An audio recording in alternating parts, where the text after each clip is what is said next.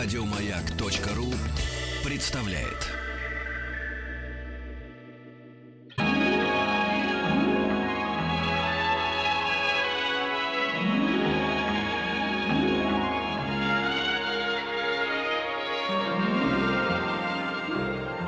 Уральские самоцветы.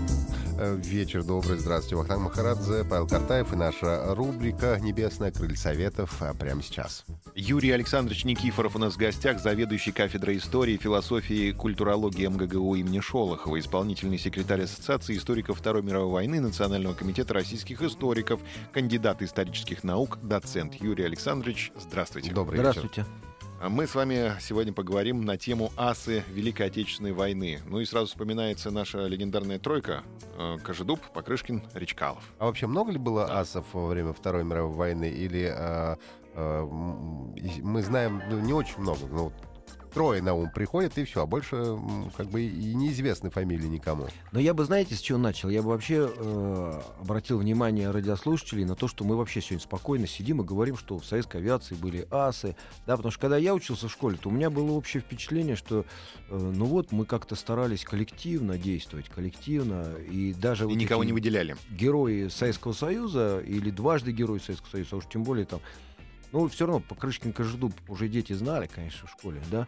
Но в целом вот представление о том, что мы сбивали хваленных гитлеровских асов, а наши ребята вот простые парни, да. Мгм. И пропаганда, она как-то не пыталась, а может быть и зря, делать из них таких Героев. э, супергероев, да, Мгм. как в Америке принято делать. Но это общие вот. А сегодня мы совершенно спокойно говорим, что да, в нашей авиации э, во время войны Великой Отечественной м, были и были возникли, да, вот эти супергерои по большому счету. Потому что, конечно, когда всматриваешься в их э, биографии, боевой путь и вообще в то, что это так из себя представляли эти люди, конечно, понимаешь, что это эм, Ну, супермены, конечно. да, как- ну, можно, если использовать так это, это слово. Ну и, конечно, прежде всего мы вот фамилии э, Кожедуба и Покрышкина вспоминаем, потому что это два трижды героя Советского Союза, случай уникальный э, для э, Великой Отечественной войны. Э, самые результативные асы из числа наших летчиков-истребителей. Э, и Кожедуб, он считается самым результативным асом, летчиком стран антигитлеровской коалиции. Потому что сейчас, конечно, все знают, что у немецких пилотов там счета были сбитых гораздо больше. Но у них по-другому Вот. считалось просто. Но дело не только в этом. Это, кстати, вот тоже отдельная тема. Мы сразу э, с нее на- на- начинаем, да. Но, возможно, всех именно и интересует. А как же так? Вот э, я всегда думал, что надо же, какой великий человек э, Кожедуб сбил 62 э, немецких самолета, еще двух американцев там где-то завалил. Да. То есть, А Эрик Хартман сбил там 300 наших, да, или сколько а у там было? Хартмана там на- насчитали 352. То есть, как бы порядок разный, да. И сразу ста- какое-то, ну, Ну, разочарование. Странно как-то, конечно. Разочарование, э, странно. Считали по-другому, да, но в первую очередь я бы сказал, что сегодня, конечно, историки, они пришли уже к однозначному выводу, что эти счета немецких асов э, дуты. вот. То есть э, понятно, что каждая сторона, она э, преувеличивает потери врага, а в суматохе боя э, летчику всегда могло показаться, что враг подбит, горит, э, и вообще он его сбил. Э, Тем более, если вообще речь идет о воздушных победах, как у немцев, да, столько-то побед он одержал. А что там за, кроется за этой воздушной победой? Действительно ли упал советский самолет, э, и, ну или в нашем случае немецкий? И очень часто это было трудно установить. Ну, насколько я просто помню, что а, когда считали, а, для, ну, на, для наших нужно было подтверждение, что сбитый упал.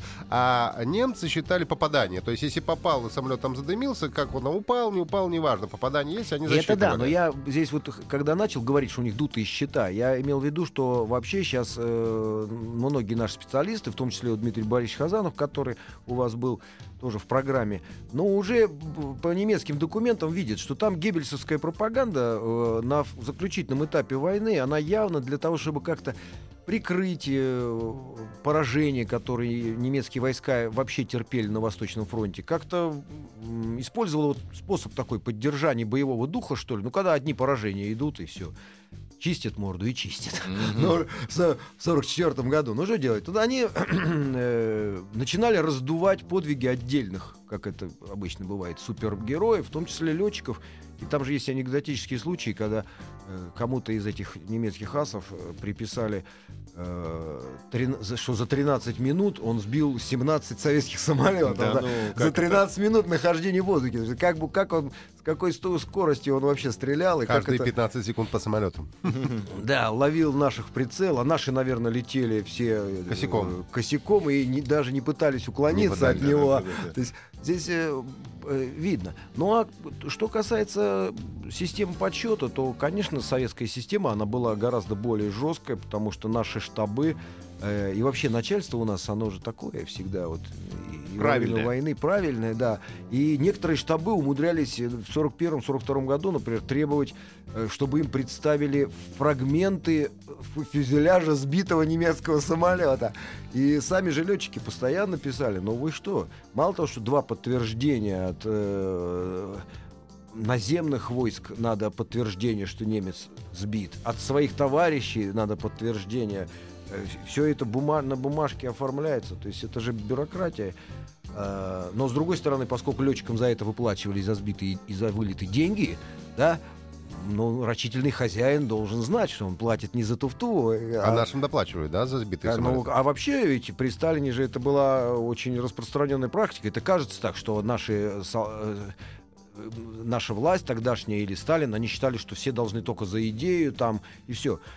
Понятно, что за идею, понятно, что за родину, но при этом героям обязательно, э, я, конечно, не вспомню эти суммы, да, сколько э, кому платили, но э, танкистам деньги на танк за, выделялись за их подвиги, э, бронебойщикам за их подвиги, арти- летчики получали одни из э, многих в этом смысле даже привилегированных в каком-то Ну, смысле. летчики и во элиты всегда Да, считалось. элита. И э, они имели возможности отсылать деньги эти в тыл и сдавать деньги в фонд обороны страны. На фронте-то особо некуда тратить. да.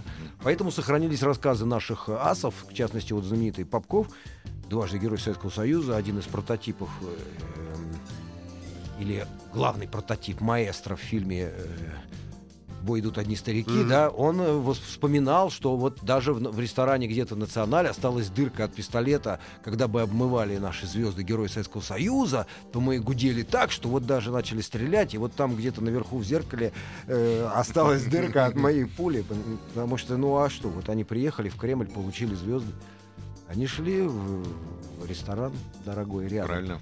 Все люди. Да, ну, а по- все к понимают. концу войны, конечно, во-первых, фотопулеметы стали устанавливать, и, но и стало проще с подтверждением сбитых. Но это же не говорит о том, что наши летчики не ошибались, приписывая себе воздушные победы. И вот Ну, это иногда... по цифрам приписывались все-таки меньше.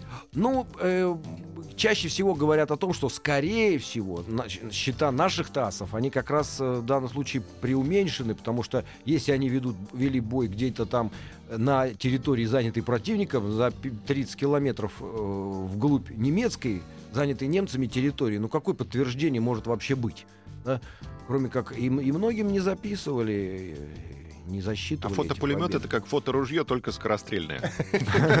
Ну, Как э, у шарика. По- Я не стрелял, естественно, из этого пулемета, и это, я думаю, вряд ли где-то сейчас, э, кроме как в музее, можно увидеть эту, технику. То есть, скорее всего, затвор, да, спусковой крючок А, синхронизирован Нет, он же с автоматически. а, Да, но он автоматически э, включался, когда. Но сами фотографии, эти кадры фотопулеметов мы э, видели. Я, например, видел вот эти кадры, как Жидуб стрелял по американским этим мустангам. Соответственно, можно видеть, что да, попадание есть. А зачем он по ним стрелял? Вот. Ну, так они же атаковали его. А, Они же атаковали его и... э, Перепутали что-то, да? Накладка А это неизвестно. А, Перепутали они его, приняли они его за вражеский самолет, или просто американцы, они же провоцировали, то есть был же случай, когда разгора- а, их бомбардировщики э, штурма- нанесли штурмовой удар по колонне нашего танкового корпуса, и погиб командир корпуса. И это вызвало даже на высоком уровне э, переговоры. И не- до сих пор непонятно, это своего рода было, так сказать, а на каком самолете летал Кожедуб? Жидуб летал на, лапе, на Лавочкине, на Ла-5, а потом пересел на Ла-7. А Покрышкин, он воевал, ну, на- начал он По-моему, войну... на, аэрокобре, по-моему, Покрышкин. На МиГ, да, на МиГе он начал войну, а потом, во второй половине войны летал на ленд-лизовском самолете, на, на Кобре. Вот. Самолет капризный, мы выяснили как раз с вашим коллегой. Ну, тут специалисты по, по, по технике, они, конечно, лучше э, разбираются. Но наши-то летчики, понимаете, они же э, прежде всего, как мне представляется, по мемуарам, для них было важно э, мощность вооружения. Да? То есть некоторые самолеты, там, допустим, вот предшественник Ла, э, Ла- это Ла, ЛАГ, да, э, приходилось сближаться э, слишком, да, и не всегда стрельба из пулеметов э, гарантировала поражение. И многие самолеты наши в начале войны, они были оснащены, если только пулеметами, то а из пушки же лучше. Мгм. 37-я, по-моему, да? Гарантированно. Э, Калибр, да. Ну, э, э, вот это, то есть, пот- потому что бои-то были, ну, в общем, они были Но мы вы- выясняли... жесткие такие, там не до э, виртуозного пилотирования. Мы То есть это выясняли, да. секундный бой, да? Он там зашел, стрельнул и ушел от Ну войны, да, вот это, кстати, интересно тоже, когда сравниваешь, как наши летчики, а у нас очень много было перед войной подготовленных летчиков именно с точки зрения техники пилотирования, были же прекрасные пилоты и, можно сказать, асы, да. И даже когда наш, а, в авиации наша воевала с японцами, а у японцев легкие были э, самолетики, Зеро. и там завязывались воздушные карусели, сложное маневрирование, они там гонялись друг за другом, грубо говоря. А немецкие цельнометаллические и более тяжелые, у них же была совсем другая тактика. Это э, и жесткость этих боев, конечно, с, с немцами, она и, та- и тактически, и э, эмоционально и вообще была совсем иная. И поэтому многие э, летчики, не обладающие даже э, высокой техникой пилотирования и умудрявшиеся разбивать свои самолеты, Лаврененков, например, там при посадке, много раз терпевшие разные роды катастроф, но тем не менее они выходили и в бою-то они как раз сбивали, потому что они бесстрашно шли э, на смертельный риск во время этого боя. И. Но мы выясняли, что, в общем-то, э, в небе превосходство мы получили уже там в конце 43-го года, по-моему, если я сейчас все правильно помню. Ближе к 44-му. Ну, есть такое понятие, да, господство в воздухе. Вот. И, но здесь надо иметь в виду, что, э, в принципе, если брать вот чисто количественные параметры, да, то ну, ну, советская авиация вроде бы всегда на всех этапах войны количественно превосходила немецкую. Но качественно Но немецкое же вначале немцам, э, и немцам никогда не удавалось захватить господство в воздухе на всем советско-германском фронте.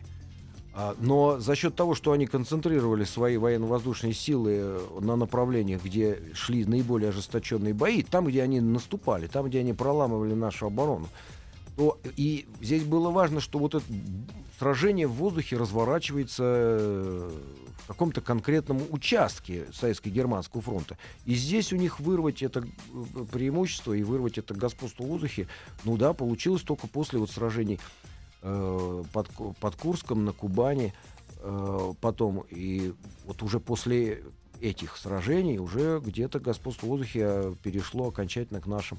Но ведь и технически все-таки у них самолеты в начале особенно войны были сильно совершеннее, чем наши. Ну, считалось, как бы, что, по крайней мере, что им было в этом смысле проще, потому что у них и скоростнее были самолеты, там и маневреннее и так далее.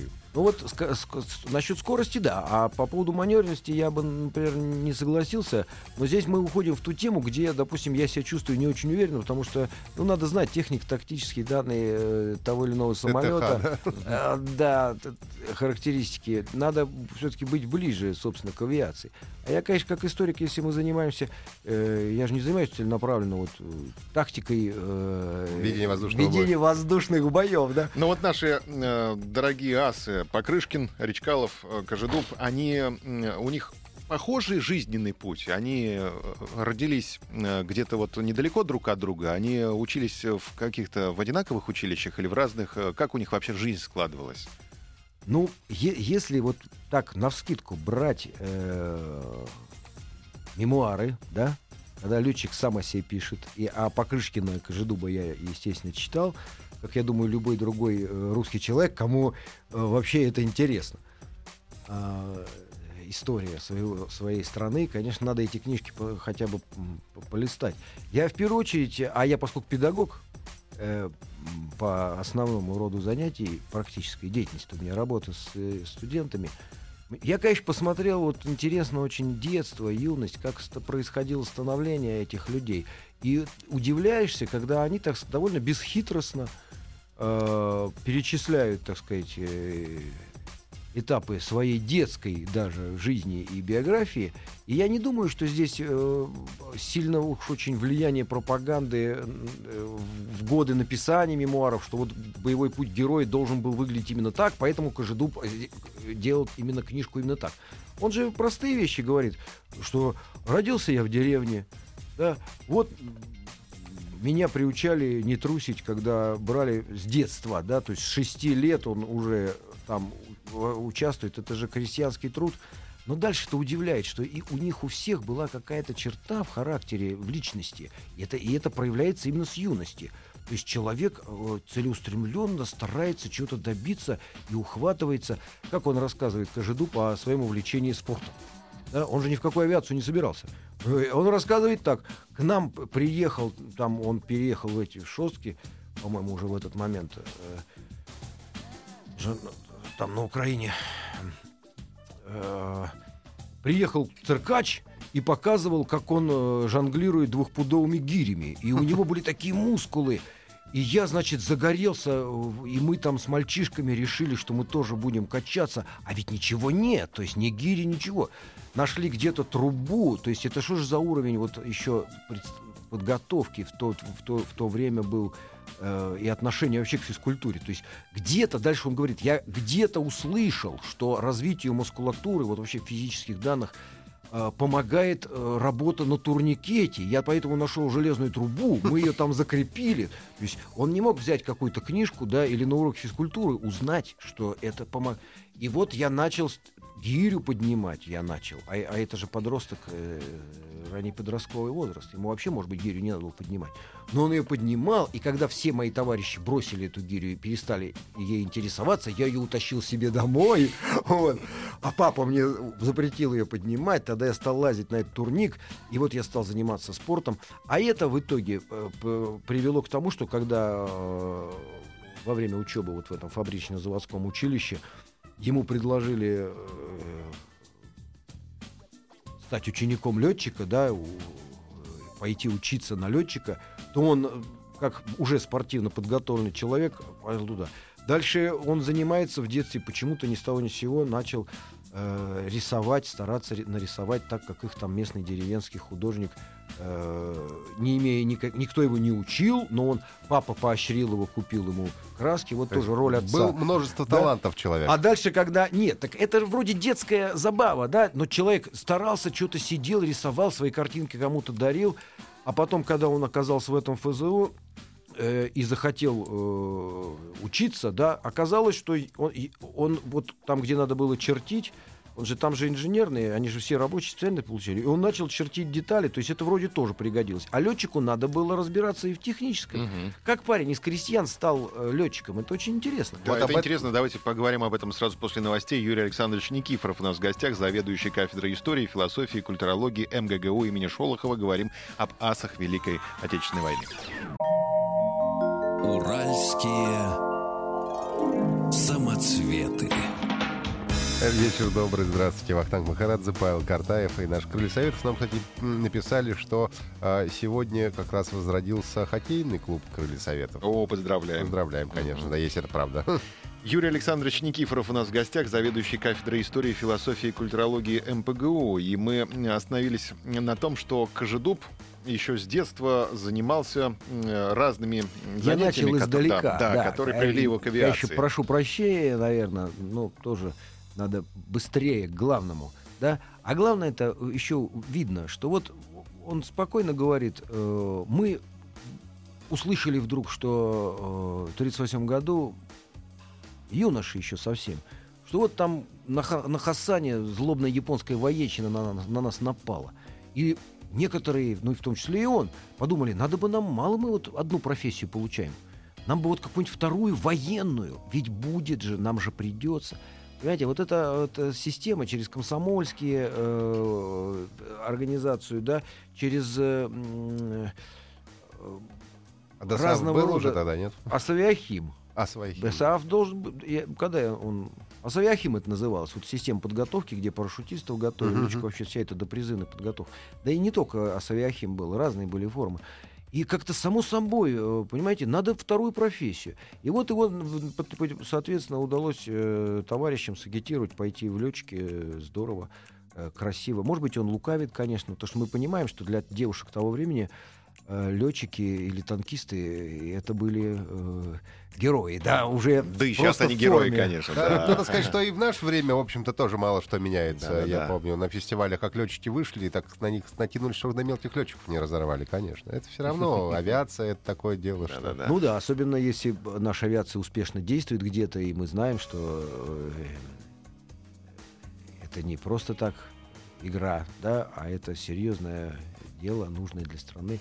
А тогда это было общее ощущение. И вот они не раздумывая, вот люди этого поколения, молодежь того поколения, они не раздумывая как-то вот сами выбирали путь э, э, естественно, служение Родине, вы- выбор самого такого трудного э, трудных профессий, да, и не боясь осваивали новое, бросались на трудные участки. Я знаком с представителем этого э, поколения. Это мой учитель э, Олег Александрович Рыжевский, историк известный российский. Но вот мало кто знает, а у него недавно был день рождения, 16 апреля. Я в данном случае хотел бы даже его и поздравить с, С очередным юбилеем. Вот э, Олегу Александровичу больше 90 лет, он летчик э, Великой Отечественной войны, истребитель. Он э, служил, работал инструктором в том же Чугуевском училище, что и знаменитый Кожедуб. Они у них просто разные были э, курсы, когда они учились. Вот. И вот я видел, э, как сказать, какая, и я думаю, какая вот черта их роднит, что ли.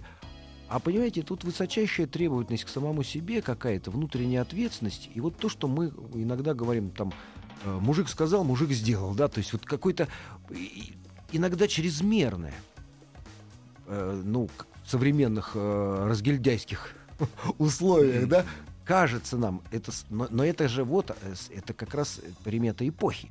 Это были люди вот именно такие. У них было очень высоко развито вот это вот э, чувство ответственности.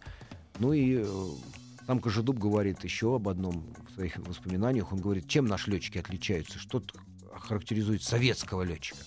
А он говорит, ну, мало того, что мы все должны быть физически подготовлены, там прекрасно э, спортсмены, бесстрашные люди, но, говорит, у нас же коллективизм, мы же товарищи, у нас эскадрилья как семья, и если ты видишь, у тебя темно в глазах уже от перегрузок, и ты бы хотел бы уже выйти из боя, но ты видишь, товарищи еще дерутся. И у нас, говорит, ни один не выйдет, э, потому, потому что он уже не может, да, потому что остальные еще в бою.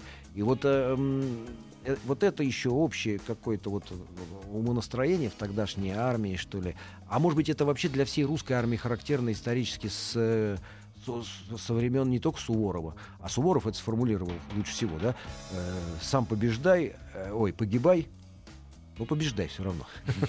Сам погибай, а товарищи выручай. Наука побеждать. Получается, Кожедуб, он с самого начала войны, да, уже был... Нет, воевал? Кожедуб как раз он был сначала в- в- инструктором. Вот так получилось, что и существует довольно туманная история, э, что якобы для того, чтобы ему попасть на фронт, а попал на фронт он только к Курской битве, э, 43, 40 это 43 год, э, что он даже вынужден был совершить какой-то дисциплинарный проступок, э, чтобы начальство с глаз долой все-таки сказало, все, убирайся на фронт. Мгм. Потому что на все просьбы его отправить его- на фронт э, отвечали, естественно, от- отказом. А у нас вот эта подготовка летчиков истребительной авиации, она была узким местом, потому что э, самолетов-то промышленность стала производить достаточно много, она и до войны достаточно производила, да. Э, ну а потом, когда э, в 42 году с- стали наращивать производство самолетов уже новых типов, требовались все новые и новые летчики. А училища не справлялись с подготовкой пилотов, э, с, ка- с качеством э, их подготовки. И э, быстрее быстрее на фронт надо обязательно человека в самолет посадить. Нужно пополнение туда, пополнение сюда. Командующие э, войсками все время требовали количество самолетов. Ведь это тоже, вот, кстати, отличие нашей авиации от немецкой. У нас же э, авиация подчинялась общевойсковым командирам. И э, командующий фронтом, условно говоря, ставил задачи авиации. Все авиационные начальники, они все время работали в интересах всех других родов войск, и э, задачи эти ставились э, часто общевойсковыми командирами, как представляется так ретроспективно, не всегда с пониманием того, а что вообще такое авиация, что она может, и какая, да, то есть э, особенно в начале войны, когда, в общем, не было толком, э, было понятно, что надо что-то по-новому перестраивать, и организационные наставления с точки зрения тактики боя после столкновения с немцами, а как перестраивать, Начались совещания по, по, тут же по э, анализу накопленного опыта, писались отчеты. Но этот анализ надо было раньше делать, э, скажем, более интенсивно. Потому что, в принципе, наши могли из Испании привести какую-то аналитическую работу. Вот немцы, когда вернулись из Испании после боев с советскими летчиками, они же посадили своих э, из этого легиона «Кондор», Э, посадили своих писать многостраничные отчеты, потому что они знали, что им надо будет воевать с советской авиацией, и, и пытались детально понять, какая, как, как она построена, и как советские летчики предпочитают, на каких самолетах они летают. А насколько работать. правда, а, что а, или это легенда, или правда, что первый вылет Кожедуба чуть для него трагично не закончился? Ну, э, это, вот здесь Кожедуб ничем не отличается от любого молодого советского летчика. Понимаете, те, кто выжил в 41 году, те, кто прошел бои, да, в 42 кого сразу не сбивали, и тот, кто успевал адаптироваться к э, боевой обстановке, потому что это разные же вещи. Одно дело летать, даже если ты хорошо летаешь где-то в тылу, и совсем другое э, действовать в условиях боя, не потерять голову. Но там же легенда гласит, что его сначала сбил мистер Шмидт, потом его обстреляли наши же зенитчики там э, как-то по ошибке, что он вообще там с трудом чуть ли не, не долетел вообще до, до аэродрома.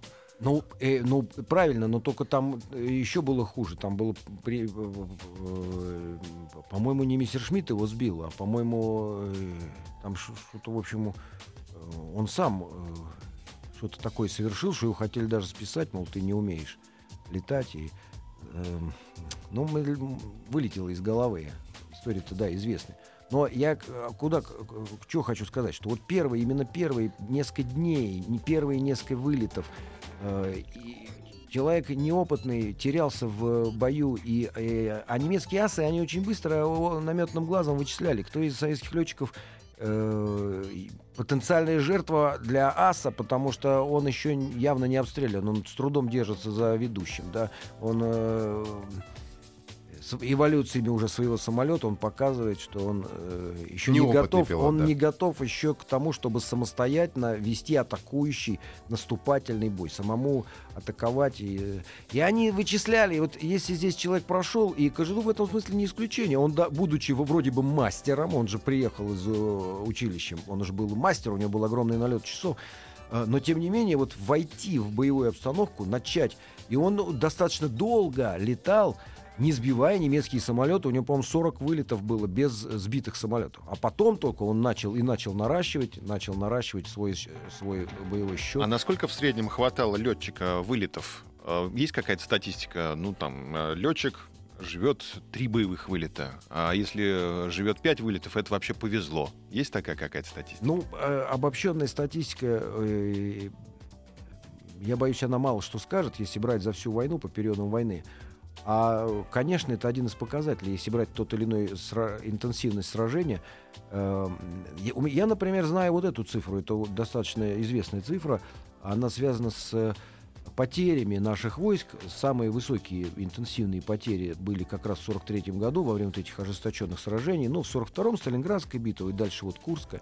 Вот. И здесь э, статистика такова, что из истребительных, именно в истребительной авиации э, было потеряно примерно 35% экипажа. То есть как, э, каждый третий э, летчик-истребитель погиб. Но вот мы говорили, да, в, про, на, в прошлой передаче, что вот ночные ведьмы ни разу не переформировывались. То есть это говорит о том, что, в принципе, очень многие э, авиационные полки, они переформировались из-за из больших потерь, судя по всему. Ну, естественно, а, потери, но потери были разные. У нас, э, если верить Министерству обороны, да, у нас половина потерь э, авиации это не так называемые небоевые потери, да. Э, там получается всего 8, где-то около 90 тысяч э, самолетов потеряли советские ВВС, боевых самолетов. Если добавить транспортные, там получается или э, связные, там, да, в тылу же тоже авиация летала. И из них где-то со- 43 тысячи это числится как не боевые потери. Э, То есть это не те, кто погиб в бою, а это как раз э, всякого рода происшествия, несчастные случаи. Не знаю, посадки Э, плохие, неудачные. Ну, побросали много самолетов, понятно, что на аэродромах при отступлении были разбиты, не могли улететь, взлететь. Давайте вернемся опять. э, Про, про Кожедуба сказали, про Покрышкина же надо. Обязательно. Мы по- Хотя бы про, два слова. про Покрышкина давайте начнем сейчас и сразу после небольшой паузы продолжим. Или давайте уже... Давайте после паузы. После Давайте начнем. сразу же да. после паузы, да, напомним, что у нас в гостях заведующий кафедрой истории, философии и культурологии МПГУ Юрий Александрович Никифоров. Говорим мы про асов Великой Отечественной войны. Про э, Кожедуба поговорили, и сейчас вот нужно про Покрышкина еще вспомнить и поговорить. Сделаем это сразу после небольшой паузы. Уральские самоцветы. А, Добрый вечер, Вахтанг Махарадзе, Павел Картаев, и это «Крылья Советов». Юрий Александрович Никифоров, заведующий кафедрой истории, философии и культурологии МПГУ, рассказывает нам про асов Великой Отечественной войны. Много мы поговорили про Кожедуба. Давайте сейчас обратимся к Покрышкину. Ну, вот Александр Иванович Покрышкин, да, а про Кожедуба виноват, ну, надо сказать, забудем. Но Кожедуба не сбивали вообще ни разу. Если говорить о воздушных боях, то немцы его не сбили ни разу. Когда и хваленные немецкие эти асы, они же по много раз, и Хартман этот знаменитый, его 9 раз, по-моему, сбили. Э, Это тоже о многом говорит. Это говорит о том, что, в общем, э, Ну, в сухую, Зазвездился. в сухую, так сказать. Да-да-да. Кожедуб играл. А, э, Так вот, Александр Иванович Покрышкин, его читаешь мемуары, но человек просто так рассказывает сухо. Он, у него же, естественно, не было литературного дара, э, помогали им литобработчики, но все равно это выглядит достаточно сухо, о боях, победах. Но все равно удивляешься. Вот он, сбили его, подбили его самолет, он сел э, на вынужденную посадку 1942 году, когда наши войска отступали на южном крыле Советско-Германского фронта. И по фильму даже вот, ну, многие представляют себе, по фильму они сражались за родину, например, да. Э, что это такое было? Надо же, на- надо было уйти э, к переправам, э, наши войска отступали из этого, чтобы не попасть в этот котел, и огромные были потери, потому что люди не успевали выйти из этих И вот, э, казалось бы, летчик, э, ну, подбили твой самолет. Ну, ты должен срочно сесть в грузовик и ехать скорее в тыл на новый. Ты же элита, так сказать. Или за тобой прилетят, тебя заберут. Но ему было, понимаете, вот ощущение какое? Вот ему было западло бросать свой, своего верного друга э, сломанный самолет. Вдруг его починит, это же ценное государственное имущество. Он же вот рассуждает там, это э, невозможно читать. И он привязал его, уговорил отступавших наших бойцов привязать самолет к э, полуторке там или какой-то другой машине и катить его там десятки километров, хотя их бомбили, немцы могли их захватить. И только когда ему сказали, ты идиот, э, спасай свою жизнь, бросает это, эту рухлядь. И он его сжег, потому что не мог переправить через реку. Ну, никак там было не переправиться, моста там не было. И он его сжег, и тогда только поехал.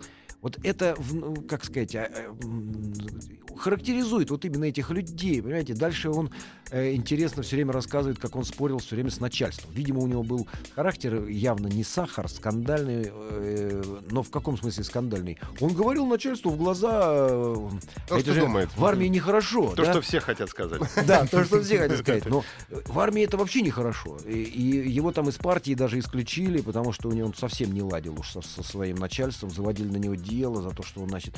А проблема была именно в том, что он-то как летчик-практик, он все время по- пытался внести усовершенствование. Он все время думал и носил свой блокнот и все время думал над тем, как э, изменить тактику воздушного боя, как можно более успешно сражаться с немецкими э, летчиками и как решить э, задачу. А задача-то, и мы к самому главному подходим, задача-то у наших летчиков стояла обеспечить ведь действия сухопутных войск. Вот если немецкое командование, оно вообще очень часто э, своим, э, своим летчикам давало приказы какие? Уничтожить как можно больше советских самолетов.